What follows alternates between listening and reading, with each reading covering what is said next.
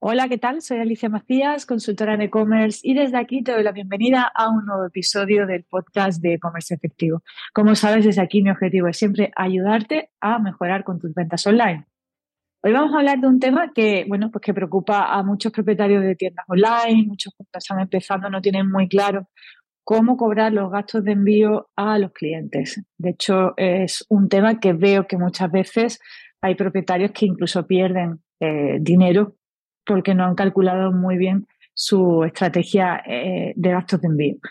Al final, bueno, este tema surgió en, esta semana precisamente en, una de las sesiones de, consultoría grupal que hacemos en el programa Dominato E-Commerce, porque eh, con un propietario de tienda online vimos que estaba perdiendo pasta. ¿Por qué? Porque había intentado ser muy competitivo y lo había intentado de forma que al final no calculó bien y, la conclusión era que estaba perdiendo dinero. Eh, entonces, bueno, mm, he decidido hacer este episodio porque creo que es interesante que todos tengamos claro el, cómo calcular bien los gastos de envío o qué opciones podemos tener para, para calcular esos gastos de envío, ofrecer gastos de envío que sean competitivos al cliente, pero que, que nos supongan una merma en, en nuestro margen de beneficio. Eh, lo primero que he hecho ha sido, bueno, pues hacer un análisis de cómo están actualmente en España los gastos de envío en, los e-commerce, ¿no? hay un estudio de Flat 101, si no lo recuerdas, tengo un episodio del podcast donde entrevisto a Ricardo Tallar, que es el CEO de Flat 101. Si no has escuchado ese episodio, también te recomiendo que lo, que lo escuches porque es súper interesante, expertos en, en, en CR en CRO, en Conversion Rate Optimizations, y, bueno, pues es un episodio que merece la pena también escuchar. Bueno, pues eh, según el estudio de Plat 101, eh, ¿qué nos podemos encontrar? Pues que el, en cuanto a preferencias de envío, el 91,5% de los consumidores prefieren el envío a domicilio, perfecto, aunque también es verdad que hay un 21,1% que eh, elige también como, como opción el poder recoger su, paquete en los puntos de recogida, ¿no? También es una opción que, se valora mucho. Eh, respecto a los costes de envío, el estudio señala que el 40% de los españoles considera que 3 euros es el coste ideal para pagar por el envío de sus pedidos, pero aceptan que entre 3 y 6 euros es un coste justo para el 27% de los encuestados. ¿Qué más podemos eh, analizar en este informe? Bueno, pues hay un 19,6% de los consumidores que no realizo una compra si no hay gastos de envío, eh, o sea, perdón, si hay gastos de envío que no son gratis, o sea, si, tiene que pagar algún gasto de envío, el 19,6% no compra y otros, el 11,3%, prefieren pagar una suscripción para ahorrar en gastos de envío. esto es lo que hace Amazon, por ejemplo, ¿no? Que te, que te cobra una suscripción, Amazon Prime, y no te cobra gastos de envío. Bueno, esto ya dependiendo de cada negocio hay que hacer muy bien los cálculos. Ahora lo vemos. Y, luego hay un 26,8% de los españoles que no pagan, no pagan nada, que prefieren no pagar gastos de envío. ¿Cómo lo hacen? Pues bien, superando el periodo mínimo para que el envío les salga gratis o porque han pagado una suscripción previamente, ¿no? Y el resto, el 15%, pues paga entre 3 y 6 euros. Este propietario de tienda online que, que, que está en mi programa de Domina tu e-commerce estaba cobrando 2,90 euros de gastos de envío, mientras que la empresa de mensajería le estaba cobrando pues más de 5 euros. Entonces, claro, cada vez que alguien le hacía un pedido, sí o sí estaba regalando 10 euros. Si yo tengo un ticket medio bajo porque ese producto que me están comprando vale 20 euros, eh, a mí me va a costar probablemente mm, pues un 40% o más de, o un 50% eh, el, el coste del producto, pues, o incluso un 70, ¿no? Muchas veces le sacamos un 30% de margen. Pues si encima tenemos que meter 3 euros de gastos de envío, el margen de, beneficio se nos va totalmente a la porra. Eh, entonces tenemos que tener muy claro cómo, cómo cobrar o cuánto cobrar esos gastos de, en esos gastos de envío al cliente, porque bueno, puede pasar eso, ¿no? Que al final eh, o estamos perdiendo dinero o no le estamos sacando beneficio. Así que tenemos que, hacer muy bien los números.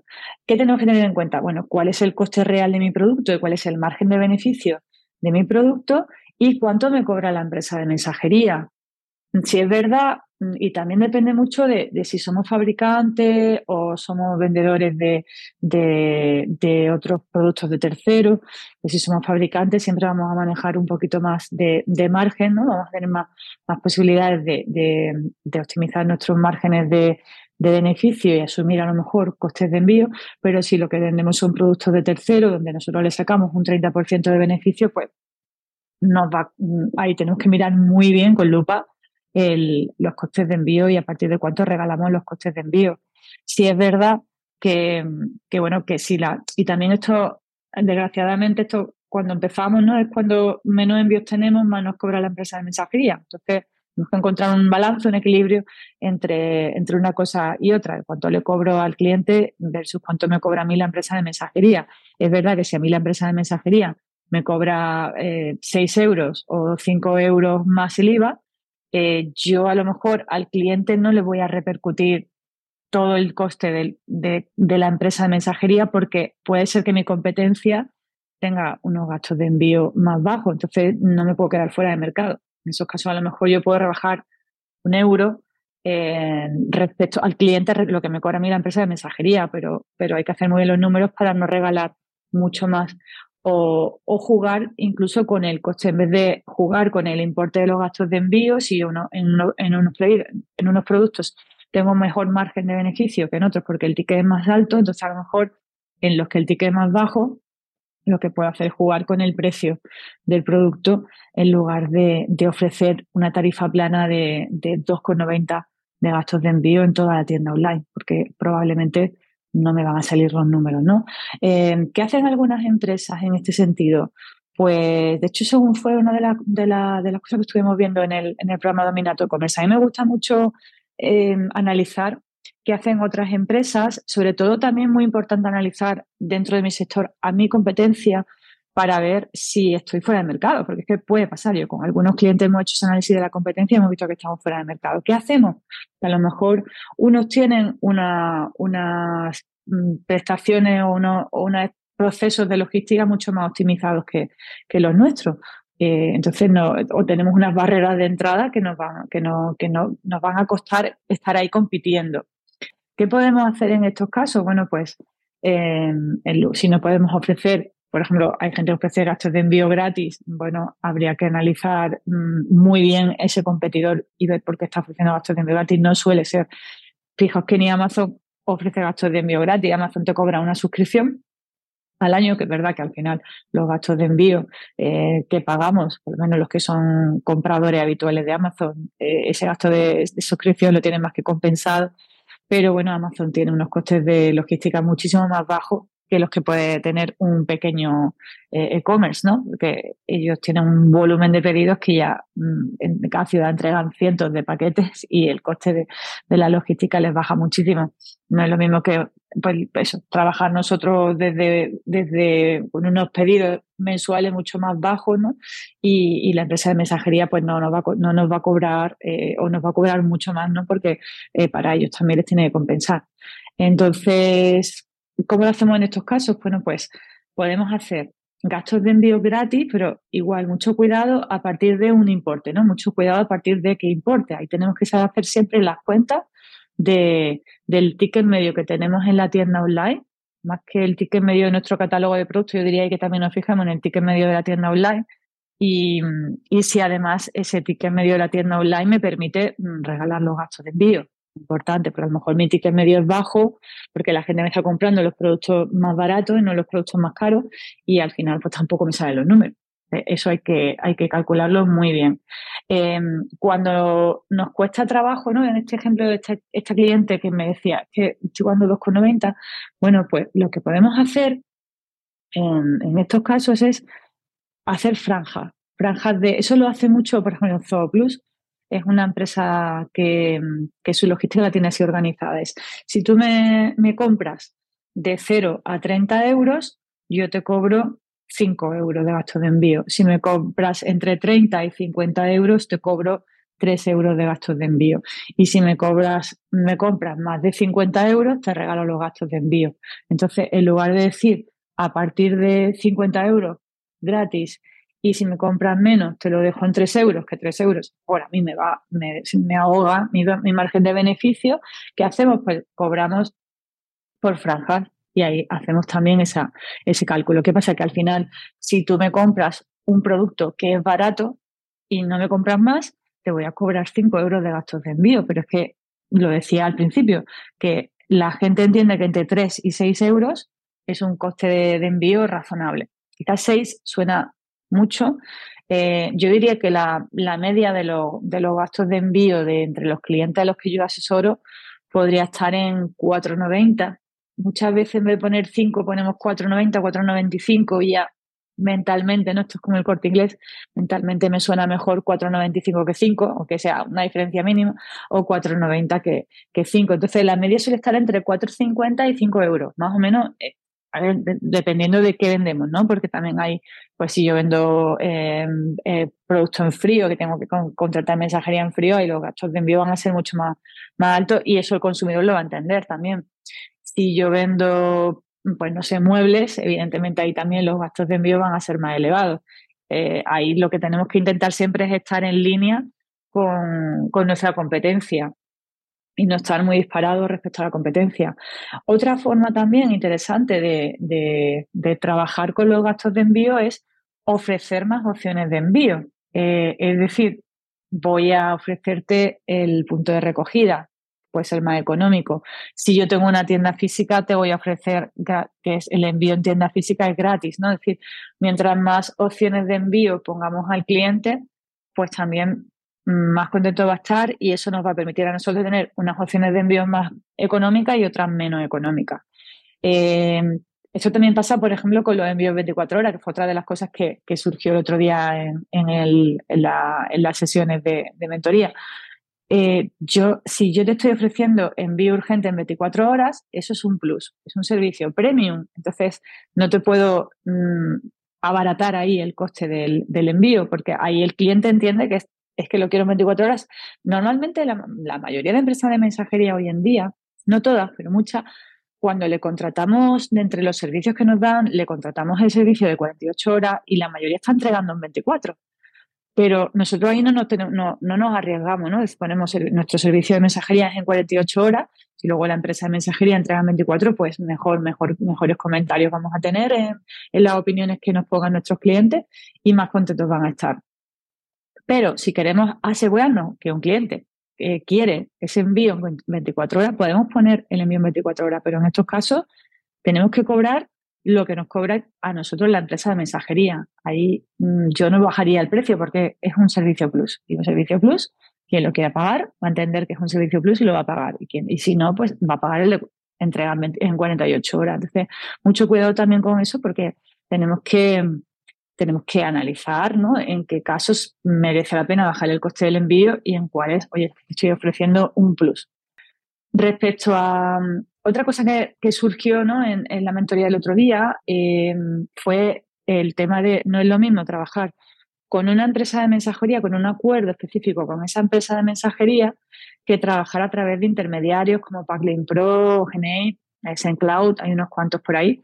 Em, cuando lo hacemos con, una empresa de mensajería con un acuerdo específico con esa empresa de mensajería, claro, ahí tenemos que negociar muy bien las tarifas que nos va a comprar, nos va a cobrar la empresa de mensajería. Claro, nuestro poder de, negociación ahí mm, va a ser, va a depender mucho del volumen de envíos que tengamos. Si es una tienda online que está empezando, va a tener muy poco, eh, poca forma o poder de negociación con, con, la empresa de mensajería. En esos casos, a lo mejor eh, podemos optar por trabajar con empresas intermediarias, ¿no? como estas que he mencionado, porque como ellas también sí van a volumen, nos van a ofrecer tarifas más competitivas o le vamos a poder ofrecer a nuestro cliente tarifas más competitivas. Incluso a través de, estos, eh, de, estas, de estas plataformas podemos conectarlas directamente con nuestro e-commerce y que el mismo cliente decida qué empresa de mensajería elige o si elige punto de recogida eh, vamos a ser como más flexibles ¿no? a la hora de ofrecer al cliente opciones. Con estas plataformas, al final, eh, lo que perdemos quizás es ese punto de mm, facilidad de atención al cliente. Es decir, si hay algún problema, no es lo mismo hablar directamente con, pues no sé, con Segur, GLS, Tipsa, con quien sea, que llamar a este intermediario, que este intermediario a la vez va a llamar al otro, ¿no? Entonces ahí se pierde un poco la relación con, el repartidor. Y eso es algo que es verdad que me han transmitido muchas veces muchos clientes que trabajaban con, con Pro o empresas de este tipo, ¿no? Que al final eh, la, lo que es la, comunicación es con ellos, no con la empresa de mensajería. Y bueno, pues muchas veces hay malo entendido, se pierde ahí un poco esa, esa conexión con, con esa persona que, no, que, no, que nos atiende, ¿no? Con ese repartidor. Em, entonces, bueno, todo tiene sus pros y sus contras, pero es verdad que al principio que no tenemos ese poder de negociación para tener una tarifa de envío económica, pues eh, jugar con este tipo de plataformas puede ser una buena opción para, para, empezar. Cuando ya tenemos un volumen de pedidos bastante más elevado, ¿no? Más de 100 pedidos al mes ya es un volumen que podemos optar por negociar mm, con la empresa de mensajería e intentar ajustar ahí un poco las tuercas para que nos rebajen eh, esas tarifas de, envío y que nosotros podamos jugar un poquito más con el, con el gasto de envío que le cobramos al, cliente. ¿no? Entonces, bueno, pues yo diría que esos son eh, los elementos principales que tenemos que tener en cuenta a la hora de no perder pasta con, con la logística, que es algo que, bueno, que, que, lo veo, ¿no? Lo veo muchas veces que no tenemos muy claro qué costes de envío cobrar. Eh, por supuesto, aquí es que es súper importante que hagamos las cuentas. Es decir, yo sé cuánto me cuesta un producto, sé cuánto me cobra la empresa de mensajería, sé cuál es mi margen de beneficio, eh, cuánto le cobro yo al cliente, ¿no? Por supuesto, con eso sé cuál es mi margen de beneficio y, con eso puedo calcular qué le puedo rebajar al cliente en esos costes de envío o a partir de cuánto me puedo permitir bajarle al cliente esos gastos de envío o lo que decía, ¿no? Hacer franja para, pues si no puedo competir directamente con, em, con ese con la competencia en cuanto que regalan los gastos de envío, tienen unas tarifas de envío más competitivas que las nuestras porque bueno, pues tienen unas opciones de logística más competitivas que nosotros por su forma de